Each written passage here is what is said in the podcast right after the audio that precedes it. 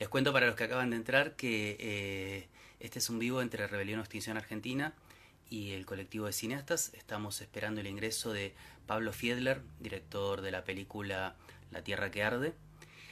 Y en la segunda parte vamos a tener también una entrevista con el periodista Dante Lobos, este, quien también formó parte de la peli. Estamos esperando el ingreso de ambos. A ver. Buenas. Pablo, ¿cómo?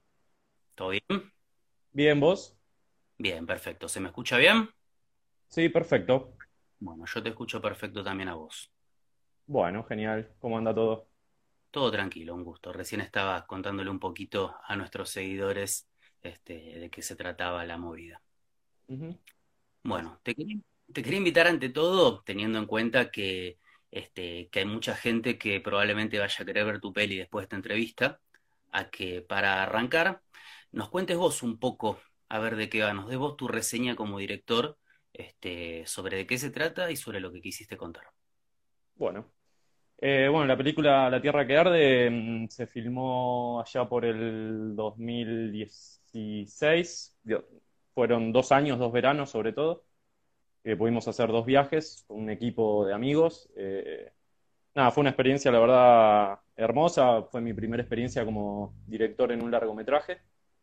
Bien, Eh, fue dura también porque, nada, fue caminar de- por lugares que conocía muy bien de chico, sobre todo. Eh, nada, por lugares que estaban, los conocía como bosques y cuando los caminé eran tierra arrasada.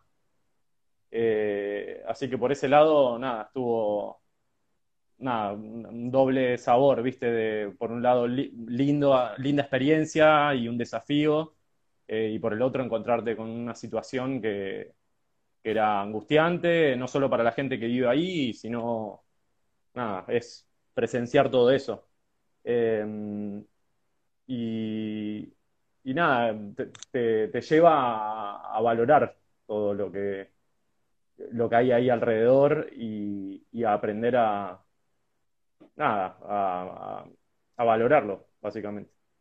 claro, te entiendo. Contame una cosita, este, bueno, primero me estás diciendo que son lugares que conocías desde chico. ¿Cuál era tu vínculo con esos lugares? Eso yo no lo sabía. No, bueno, eh, en realidad de, de vacaciones, o sea, era como el lugar que, que viajaba con mi familia de, de muy chico. Eh, cada verano se iba repitiendo, en general, no sé cuántas veces habré ido para allá, pero después ya más de adolescente, con amigos, después con, con mi pareja, con mi novia, eh, ya después con mi hijo, es como algo que se fue repitiendo eh, con los años y que nada, llegué a conocer, tengo a mi primo viviendo allá hace muchos años. Eh, entonces, bueno, es como mi lugar en el mundo. Perfecto, un lugar amado en tu vida, digamos. Sí, totalmente. Che, y bueno, nada, o sea, entiendo lo que es pasar por eso. Ahora me gustaría que me cuentes un poco vos de qué manera te cambió esta experiencia, o sea, a la hora de, de decidir encarar eso y encararlo, o sea, una vez que viste el producto terminado, de qué manera, Claro. qué, qué conciencia te trajo. No, a ver, eh, yo creo que lo que me reforzó son, a ver, no sé si me cambió en algo, sino que reforzó un poco mis valores en cuanto a eso, eh, y a comprender el valor de eso. Eh, en sí mismo, no, no sé si me produjo un cambio en sí, o sea, sí, fue un antes y un después, como cualquier primer película de un director, eh, nada, es, es como, un- no sé, plantar un árbol, tener un hijo y la primer peli, creo. Eh, entonces, pero bueno, nada, no, no sé si me cambió en algo, en mi sentir, sino que fue esto de reforzar mi- mis ideales en cuanto a eso. Entiendo.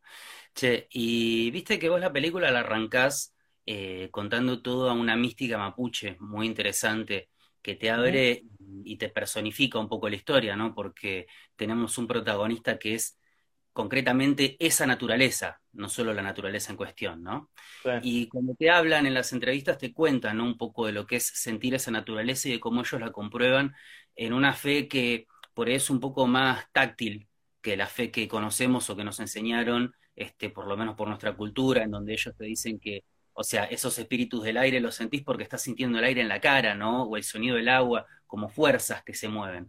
Entonces yo me pregunto, ¿no? Si cuando vos te empezaste a sumergir en todo eso, tomar contacto con esa gente, entrevistarlos también desde el hecho de entenderlos, que imagino primero tuviste que compartir un tiempo para luego entender qué preguntar, este, si a la hora de ir a encarar esa peli, esa mística no te tocó de alguna manera como, como una presencia que te estaba acompañando de alguna forma en lo que estabas haciendo.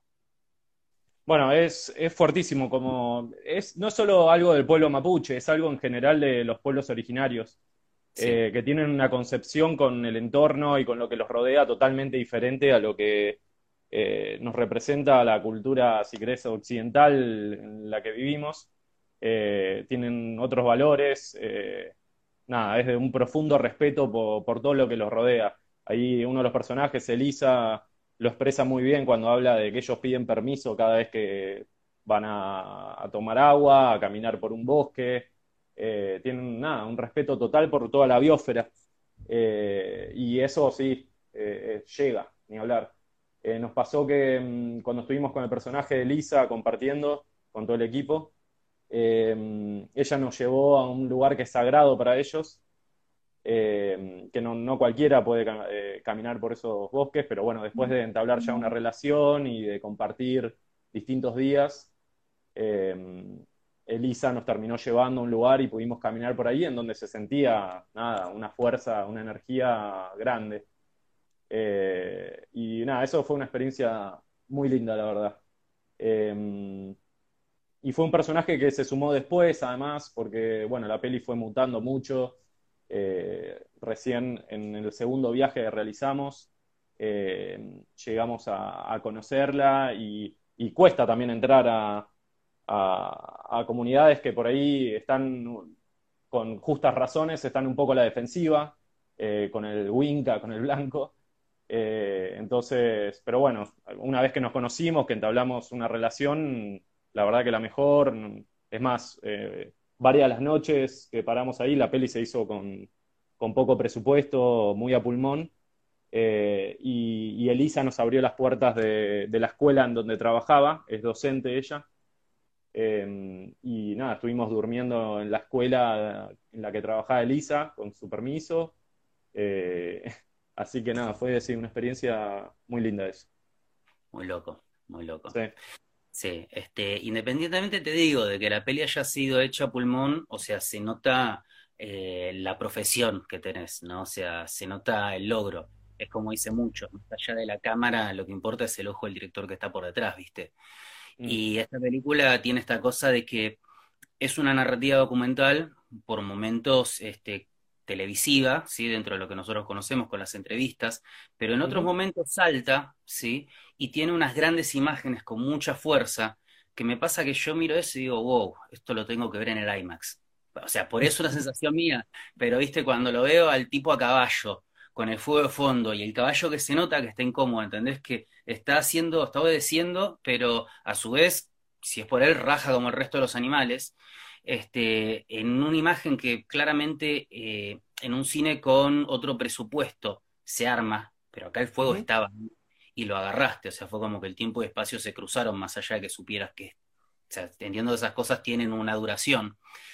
Este, me dejó pensando como, bueno, está bien, yo pienso en el IMAX, ¿no? Pero llevémoslo para otro lado. Si ahora vos mañana te agarra una, una distribuidora y te dice, queremos estrenar tu película de forma comercial en salas más allá de la plataforma. Y la queremos llevar a un 4D. Vos, con todas esas cosas que no, que, no podemos ver en imágenes, ¿sí? O sea, que no podemos ver solamente en imagen y sonido. Toda esa cosa olfativa, toda esa cosa de sensaciones. ¿Qué le agregarías? ¿Qué le sumarías por ese lado? ¿Qué cosa que vos recordás que te quedó te parece que estaría bueno imprimir en esas sensaciones? No, a ver, em, la peli, bueno, e, es, difícil de hablar con el diario el lunes, ¿no? Creo que la peli ya claro. Eh, cumplió su ciclo, se hizo como se, pudo, digamos, eh, con todo el amor que, de todo el equipo.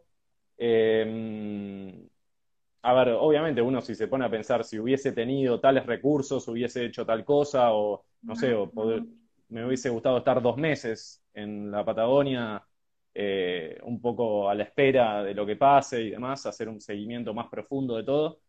Pero bueno, nada, la verdad, el resultado final, yo, yo y en general todo el equipo quedó muy conforme. Em, no sé, por decirte un ejemplo de, los, de, algo que sucedió, em, nosotros teníamos pautado todo un cronograma de rodaje para determinada fecha, viajar allá y empezar como toda la, serie de entrevistas eh, en plena época de incendios, digamos, y intentar filmar algún incendio en sí. Eh, bueno, tres días antes de que viajemos se desata un, fuego, un foco de incendio muy fuerte en el Parque Nacional Los Alerces. Eh, entonces, nada, cambié eh, como pude el pasaje mío, eh, me mandé solo, llegué como pude a donde se había iniciado el fuego con algún contacto de algún amigo eh, y al final todo lo que habíamos pautado y, armado, terminé arrancando, digamos, muy, digamos, en soledad, en medio del incendio, me vi involucrado, eh, nada, como que me sentí ahí muy eh, poco preparado o no poco preparado, digamos, que la situación eh, superó a lo que teníamos armado. Eh, recién después, cuatro días después de, esto, eh, se unió todo el resto del equipo, en donde pudimos más o menos seguir el, cronograma de, que teníamos pautado y, armado para lo que queríamos filmar. pero bueno, el documental tiene mucho de esto, ¿viste? De que van apareciendo cosas y hay que resolverlas o tomar decisiones en el momento. Con respecto a las imágenes y demás que me contabas antes, también hay mucho mérito de, Dante Lobos. Eh, sí. Varias de las imágenes fueron capturadas por él y por eh, su compañero, no recuerdo el nombre. O sea, la peli está, tiene muchas imágenes eh, generadas por nosotros, por también mérito del director de fotografía, Diego.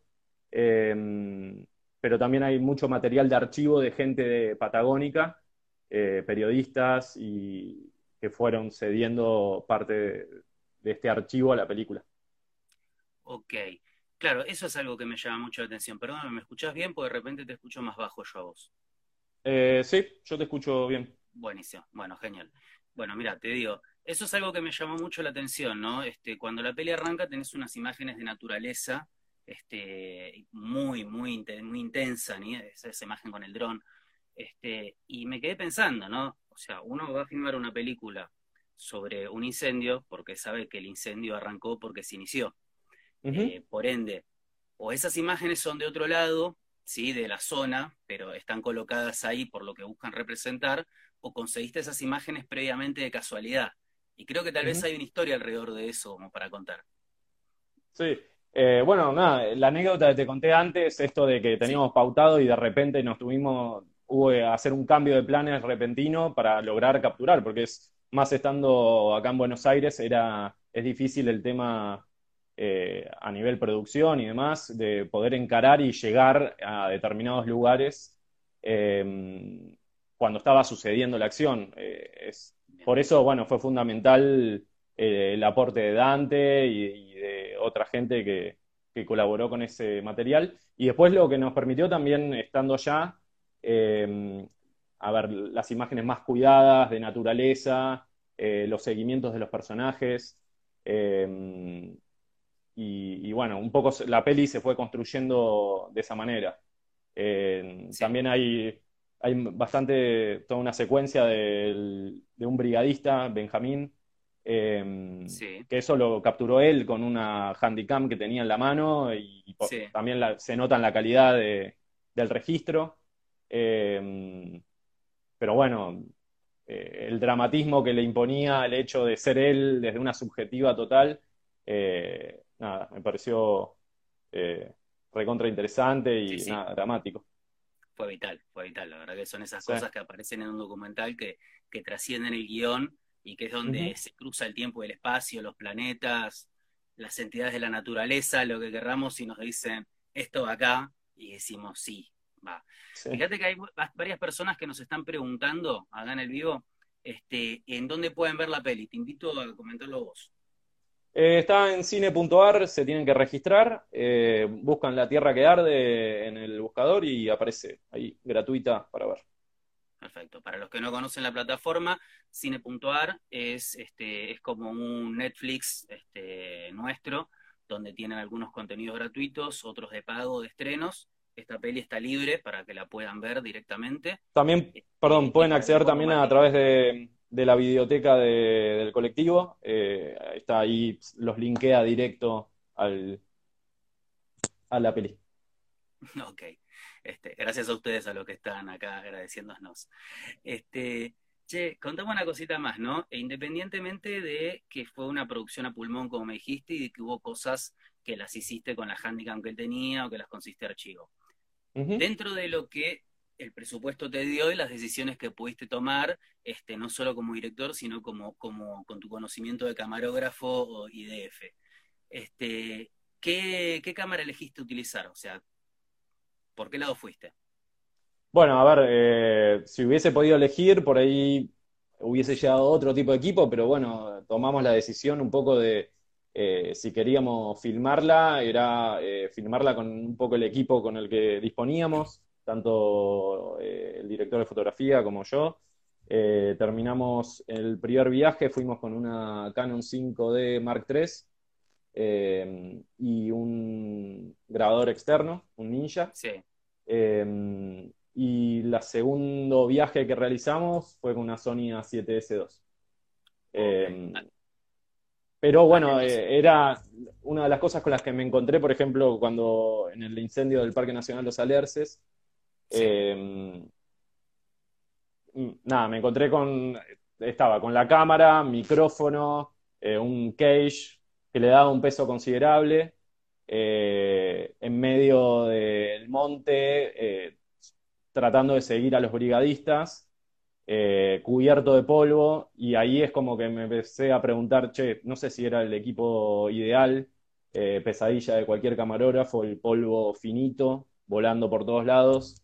Em, así que, no sé, si hubiese podido elegir, quizás hubiese ido con un equipo eh, más preparado para eso y no con una DSLR que además calentaban, o sea, claro. Eh, había varias cosas en contra, pero bueno, se filmó un poco con los recursos que, con los que se disponía.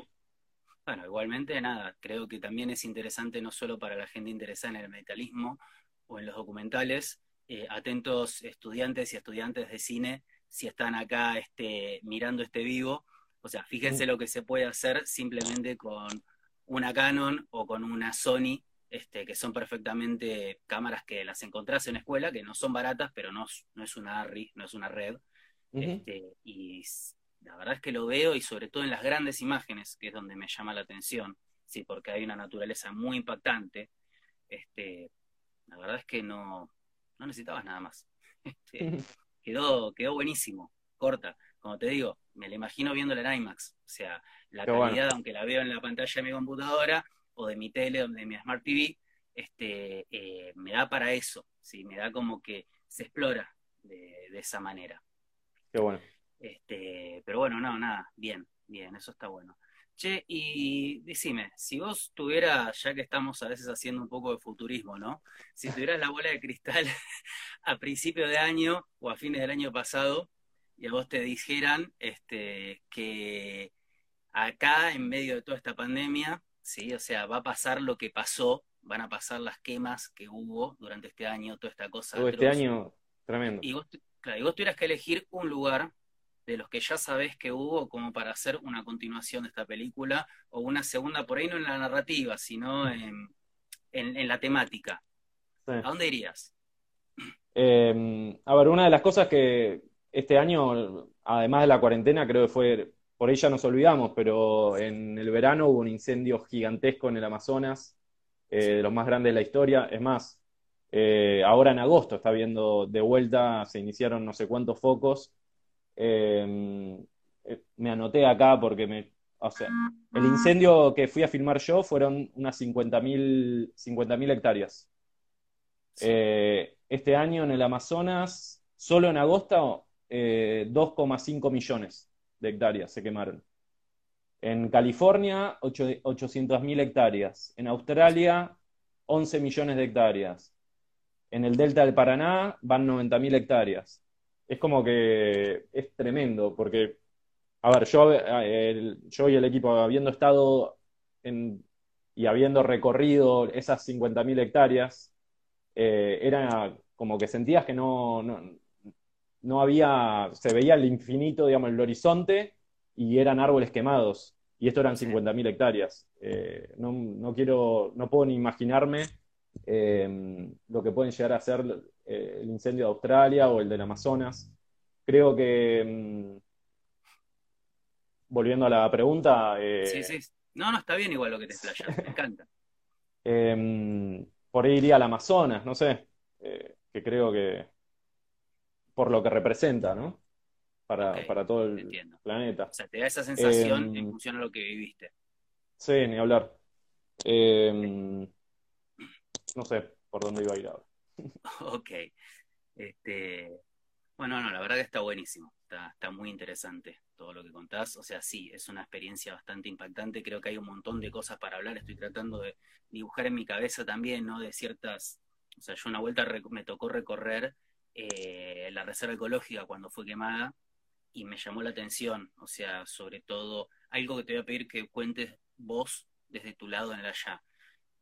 El suelo. Viste que es una experiencia diferente cuando pisas el suelo ahí. Y eso creo que en las fotos no se entiende, o sea, me gustaría que tenga la oportunidad que lo cuentes vos. Eh, bueno, eso en, el, toda la secuencia que hay de en Villegas, que es cuando mostramos ya el bosque todo quemado en la peli.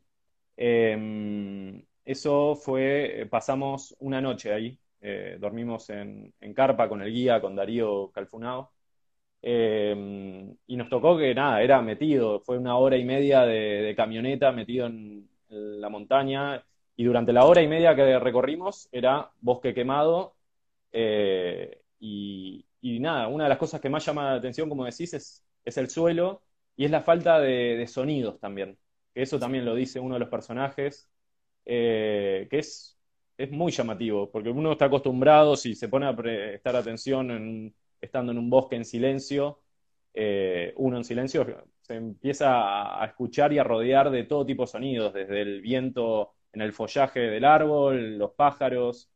Em, y estando ahí era impresionante como no, nada, no, no había vida. Eh, eso, nada, sí, fue muy, llamó mucho la atención. No sé si te pasó, pero viste, eh, a mí por lo menos la experiencia que tuve en ese momento, y a eso me refería, es que sentís como que el suelo se mueve en un bloque entero. O sea, vos no ves que se cuarteó donde pisaste, pero donde pisaste es como que, como que se hundió un poco más el todo en esa ceniza y no dejaste una huella. Viste, es como que vas haciendo, eh, no sé, como cuando tocabas la pantalla del Blackberry viejo que, era táctil, que, que la apretabas. O sea, es como una cosa así, esa, esa experiencia solo era lo que, lo que había sentido, que no sé si, si tal vez lo hayas vivido ahí o bueno, por ahí fue una precisión personal. Sí, era, por, a ver, eh, fuimos a distintos lugares donde se fueron iniciando los incendios em, y en uno de los lugares también particulares es eh, que fue uno de los incendios que había ocurrido primero, entonces la naturaleza había logrado de alguna manera eh, recuperar un poco, ya se empezaban a ver eh, algunos, eh, algo de follaje, pero pequeño, era como que el, bosque estaba empezando a, regenerarse de alguna manera. Pasa que acá entra, y es muy importante, el hecho de, mm, de dejarlo, que, a en general los bosques logran recuperarse, los incendios suelen ser procesos naturales que da la misma naturaleza. El tema es que mm, es fundamental no tocar todas esas zonas. Eh, acá es donde entra en importancia el rol de eh, regulador del Estado, que no permita que esas zonas que se quemaron eh, se utilicen para distintos, distintas cosas. deberían ser zonas que quedan aisladas y que el mismo bosque lo va a terminar recuperando. Lo que pasa es que igualmente en tu peli comentan muchos de que si bien es verdad que existen los incendios este, naturales, eh, ahí había mano del hombre, ahí hubo mucha mano del hombre. Hay una cosa que dice muy fuerte uno de tus personajes en un momento que dice, ¿cuánta bronca tiene que tener una persona para hacer eso? Mm. Este, si un árbol no le hace mal a nadie. Este, está bien que más allá de la bronca entendemos que hay intereses políticos, económicos y demás. Este, pero reducido a lo simple, ¿no? Me pareció que esa frase es una de, es una de las frases con las que me quedé de la película. Sí. Este, no, no, ¿qué, ¿qué, le puede pasar a alguien? Lo pondré en estas palabras, ¿no? ¿Qué le puede pasar a alguien para tener la necesidad de ir y hacer eso? Este, eh, y creo que hay, a ver, yo con lo, eh, con lo que nos encontramos cuando viajamos, un poco que uno viaja pensando los incendios son por tal cosa, y creo que hay como todo eh, una serie de situaciones y cada incendio tiene su, eh, eh, digamos, pasa por algo diferente. Nos encontramos con teorías desde intereses inmobiliarios, mineros,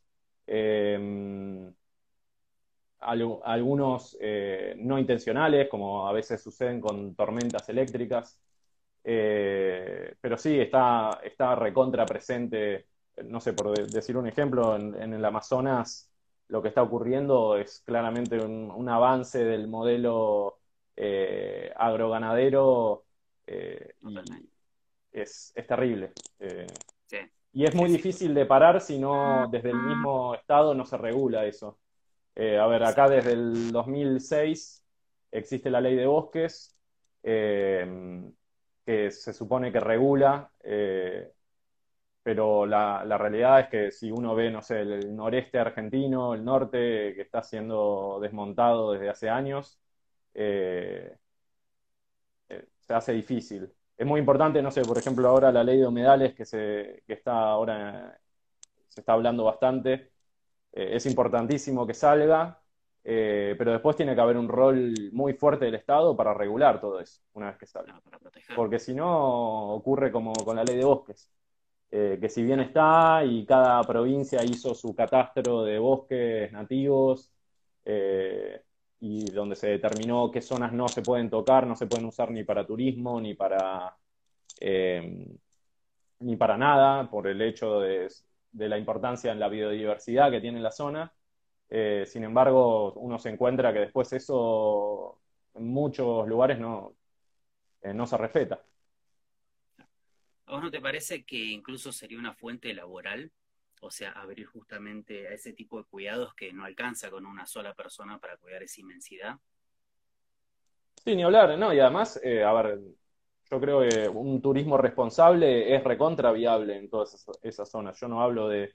Eh, en, el, en, un, en el planeta que vivimos es difícil ya eh, regular y dejar zonas para que la gente no, no transite y además es lindo disfrutar todo eso, pero tiene que estar, me parece, tiene que haber un rol de concientización mucho más fuerte eh, y de respeto por, lo que nos rodea. Eh, pero tiene que venir desde chicos eso que creo que en las últimas, las últimas generaciones eso está cambiando un poco. pero bueno, nada, es un trabajo a largo plazo y no sé si, si eh, tenemos el tiempo. Si el planeta aguanta. Exactamente, sí es verdad que está cambiando las nuevas generaciones eso, se nota, se ve muchísimo, pero también creo que cambia a raíz de justamente la cultura digital y audiovisual mayormente eh, que se produce gracias a productos como el que hoy nos traes. Eh, así que desde ese lado yo te lo agradezco, te lo agradezco en nombre de Rebelión Extinción Argentina, te agradezco también por habernos elegido para, esta entrevista, para esta presentación. Este, y bueno, básicamente te invito una vez más para los que entraron un poco más tarde al vivo, a que digas en dónde pueden encontrar la peli y cómo se llama, y ya en un ratito vamos a ir con... con Dante. Con Dante. Con Dante. Eh, la peli la encuentran a través de la biblioteca del colectivo, pueden acceder ahí o directamente a través de cine.ar. Em, y se llama La Tierra que Muy bien. Bueno, te agradezco muchísimo y bueno, Dante, que nos estás escuchando, te invito este, a, sumarte al vivo ahora cuando lo despedimos a Pablo. Hasta luego. Bueno, muchas gracias, Ariel. Un placer y un gusto. Bueno, para los que acaban de entrar y están viendo, estamos por entrevistar ahora a Dante Lobos. Acá, bien, Dante, te estás conectando. Hola, ¿cómo estás? Hola, ¿cómo estás? ¿Me escuchás? Bien, sí, mucho gusto. Te veo, ¿me escuchas bien? Buenísimo, sí, sí, sí, nos escuchamos bien entonces. Bueno, nada, recién estábamos hablando con Pablo, contándole un poco a la gente sobre la peli, un poquito su impresión como, como director. Y con vos, como te había dicho, me gustaría hablar un poquito más desde tu rol periodístico, ¿sí? Desde lo que te pasó con esta película, que en principio quisiera saber de qué manera, si es que ocurrió, de qué manera te transformó esta peli. Bueno, la verdad que para mí fue muy importante. Eh, e-, esto forma parte, yo, como lo decías recién, yo soy periodista, me recibí en Córdoba, soy de Esquel, volví aquí a Esquel hace unos cuantos años eh, y empecé a trabajar en el canal de televisión. Y, esto de ser este, camarógrafo es solo de aficionado nada más, ¿no? de tener una cámara de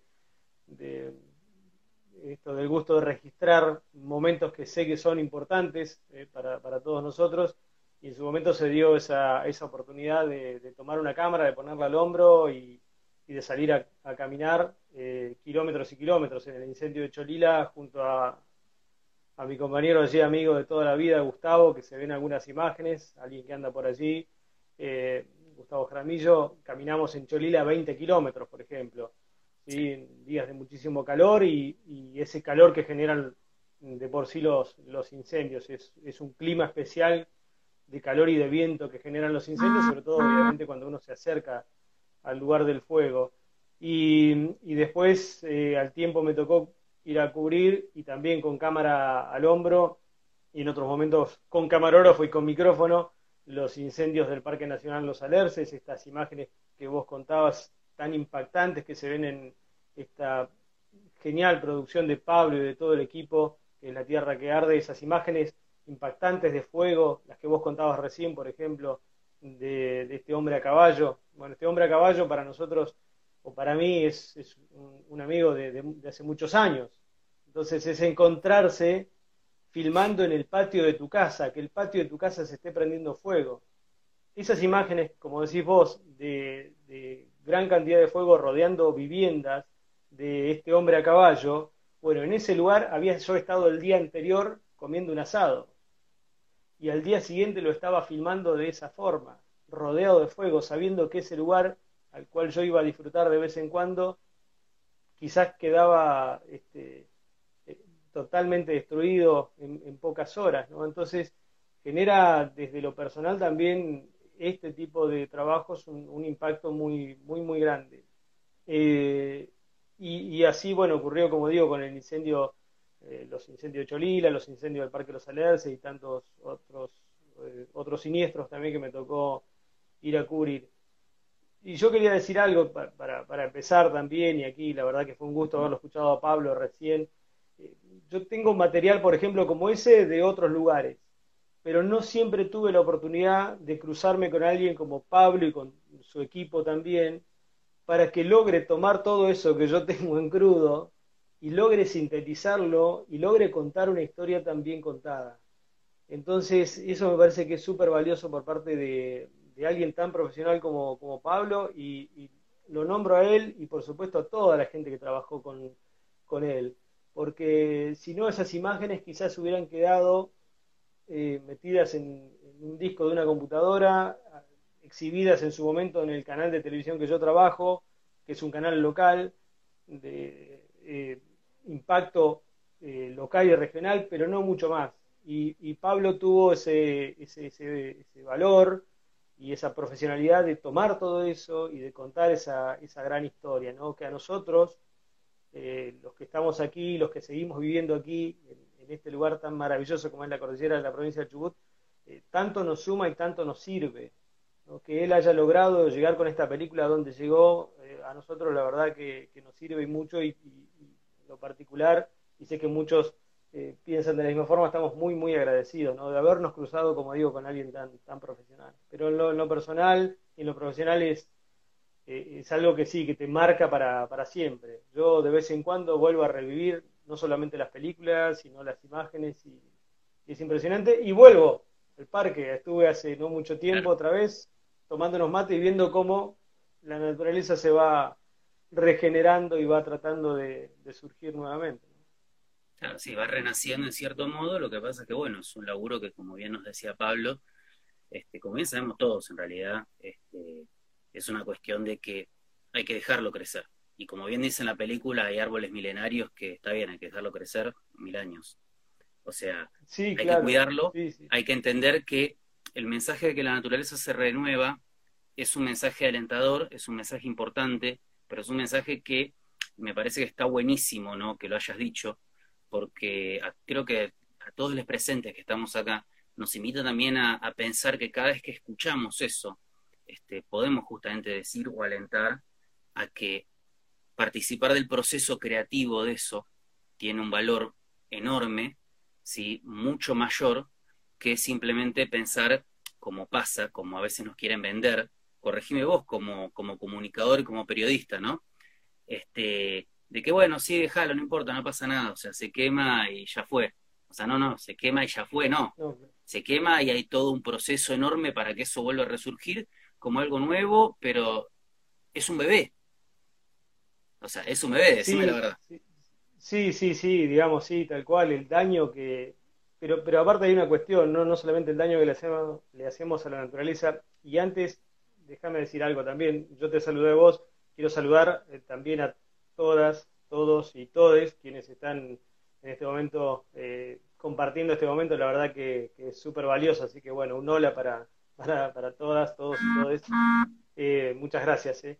Y mm, vos lo que decías, ¿no? Esto de el, daño que le hacemos, el tiempo que después la naturaleza demora en reconstruirse, pero además también el daño que nos hacemos nosotros. Yo hace un tiempo escuché algo en un programa documental que estaba en Canal Encuentro fue a la pasada, en donde alguien dijo, y por ahí los más frágiles en toda esta historia somos nosotros, los seres humanos, digamos, al planeta le estamos haciendo mucho daño, pero yo también creo que el planeta va a seguir existiendo y creo que los que más corremos peligro somos nosotros. Los más frágiles somos nosotros. Yo creo que eh, el, el planeta se la banca, digamos, eh, no está bien esto que le estamos haciendo, pero me parece que los mayores perjudicados vamos a ser nosotros, lo, estamos haciendo, digo, le estamos notando el perjuicio. ¿Nosotros pensamos que le hacemos daño al planeta? No, nos estamos haciendo daño eh, a nosotros. Eh, esto que ha, que ha pasado, por ejemplo, en Cholila, con las 40.000 hectáreas o 50.000 hectáreas este, quemadas, ha generado un daño importante en, el, lugar, ¿no? Y, eso se va, se va notando con, el tiempo. Eh, digo esto de pelar los suelos, eh, el impacto que genera luego con las lluvias, las crecidas en los ríos, cómo eso después, y esos ríos que alimentan otras cuencas, aquí esos, esos ríos de la zona de Cholila alimentan un parque nacional, nada más y nada menos, que es el Parque Nacional Los Alerces, eso tiene su impacto, digo. Bueno, hay un montón de, perjuicios. Y lleva así muchísimos años este, reconstruirlo, ¿no? Este, y bueno, y ahí en el medio nosotros, como digo, pensando que mm, le hicimos solo daño al bosque, nos hicimos daño a todos, le hicimos daño a las generaciones futuras. Sí, sí, sí, sí, sí, totalmente, totalmente. Sí, sí, es que realmente no, no hay una evolución este, real, o sea, por lo menos no hay una evolución de conciencia. Hay una adaptación al medio, si hay una evolución horizontal, si se quiere, hasta que el medio aguante. O sea, cuando el medio no aguanta, eh, lo, que ese medio está sosteniendo somos nosotros. El planeta sigue, pero sigue sin nosotros y sin otras especies que la lían también este, eh, por negligencia nuestra. Sí, sí, sí. Eh, y eso que vos decías de, cómo, perdóname, simplemente un, dato concreto, de cómo demora todo esto en, en regenerarse, ¿no? Uno hablando con, gente que sobre todo trabaja en el área de, bosques de, la provincia, eh, me decían, bueno, 40, 50 años como para empezar a ver cómo se va regenerando también esto, eh, porque por otro lado, hay un lento trabajo por parte de quienes eh, están hoy encargados de los planes de reforestación. Eh, y en eso yo quiero diferenciar este, algunas cuestiones, ¿no? o en realidad diferenciar también a quienes son responsables de, todo esto, porque por un lado, la verdad que hemos tenido y seguimos teniendo quizás funcionarios que no están a la altura de las circunstancias y que eh, han hecho daño también o que poco han aportado eh, a que nuestros bosques sean cuidados como deben ser cuidados y que en este caso deban ser regenerados como deben ser regenerados. Pero por otro lado hay eh, gente que trabaja en el área de, bosques, las segundas líneas, por así decirlo, que están con un enorme compromiso, con un enorme compromiso, y, que están caminando semana tras semana, y de hecho en, esto, en estos días está pasando, kilómetros y kilómetros para llevar las semillas y poder reimplantar árboles este, y plantas nativas en el, lugar. Entonces, eh, hay que diferenciar esas dos cuestiones, ¿no? Hay gente que hoy por hoy y, viene trabajando y mucho. La verdad que eh, si vos eh, comparás lo que se quemó a lo que se ha podido reforestar, también parecieran hasta números simbólicos. Mira, te tiro un dato. Se quemaron 50.000 hectáreas, vamos a poner, el número oficial dice 40.000, otro dice 60, 50.000 hectáreas. Bueno, se reforestaron hasta el día de hoy poquito más de 200 hectáreas. Estamos hablando de un incendio del año 2015. Sí, y encima con una llega a ser enorme. Tal cual, humano, enorme. Han faltado fondos, ahora están bajando un poco más de plata, pero bueno, entonces, eh, tenemos que entender eso, ¿no? que, el daño que podemos hacer es grandísimo y después volver a reconstruir eso lleva este, muchísimo tiempo, esfuerzo y, dinero, ¿no? Este, que a veces no aparece. sí, sí, sí, exactamente. O sea, es, es, es torpeza, es estupidez, sí, o sea, es negligencia. Es, negligencia. También hay una cuestión de que, que me llama mucho la atención algo que dijiste que me parece importante recalcar, ¿no? Este, que no tenemos funcionarios a la altura de eso.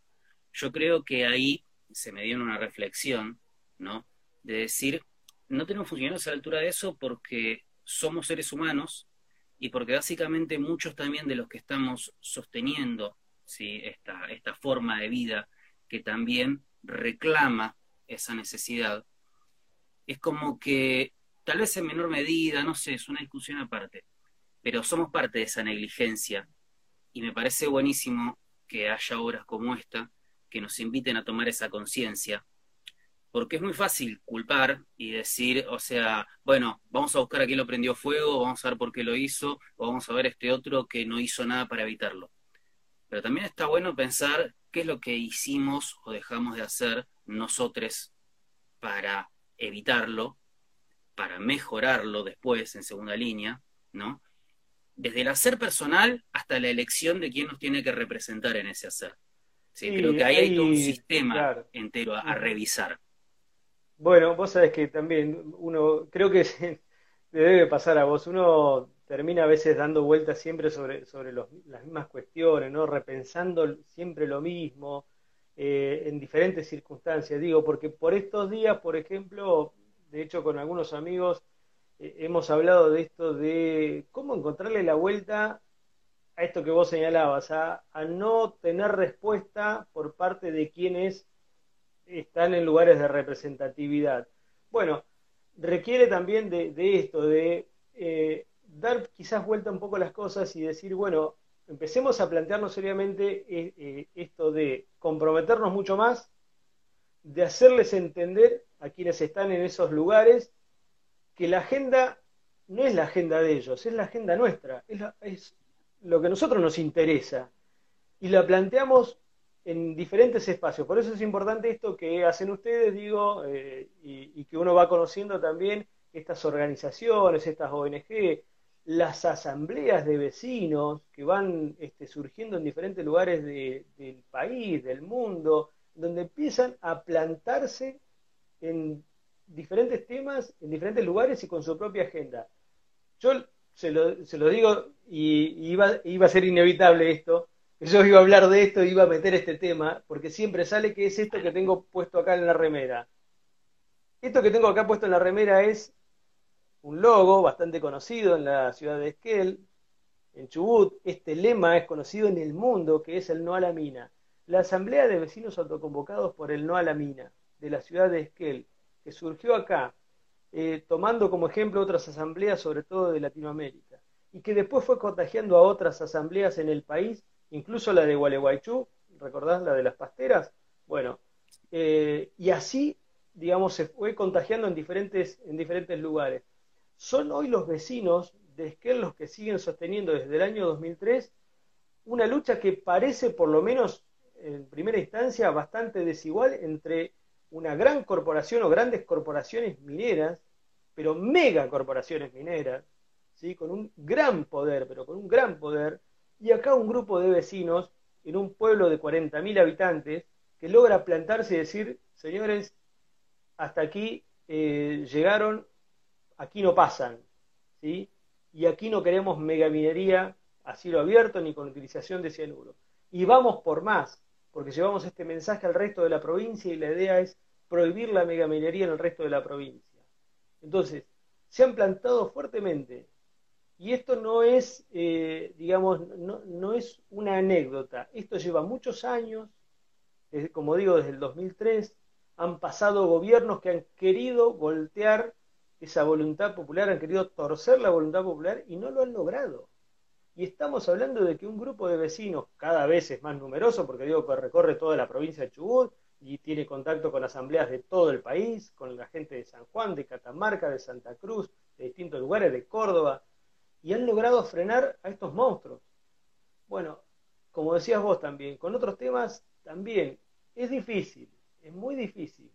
Nadie dice que sea sencillo pero la agenda la tenemos que plantear nosotros, la tenemos que imponer nosotros, buscarle la vuelta para, para imponer esa agenda nosotros. Cuando decimos que son cuestiones de Estado, bueno, son cuestiones que las planteamos y las, eh, las fijamos nosotros. Y bueno, hay que plantársele, ¿no? Este, Totalmente, que, que, ahí es donde está bueno eh, todo este tema de empezar a hacer alianzas y de empezar a, entender, a entendernos entre todos, ¿sí? como para ponernos de acuerdo y que acá una frase de, un personaje histórico bastante popular, este, bastante particular este, eh, y muy, muy investigado por mí, Vlad Tepes, cuando él decía, no importa bajo qué bandera peleé, mientras sea por la misma lucha. Y hay que ver en dónde podemos unificar esa lucha, ¿sí? Este, y decir, bueno, está bien, ¿qué produce el fuego? Ok, ¿qué se produce a través del fuego? Ok, nuestra lucha está ahí. En el documental, y lo que vos contás mucho, se habla enormemente de lo que es este, la megaminería. ¿sí? Evidentemente, en esa parte, en esa región, es la que va. ¿sí? Es, lo, es lo que vienen a buscar. Los otros días estaba hablando por otra movida que estamos haciendo con XR, con gente de Córdoba, ahora que se volvió a prender fuego el lugar, y ellos me decían, acá tiene que ver con, eh, con el negocio inmobiliario y con la ganadería.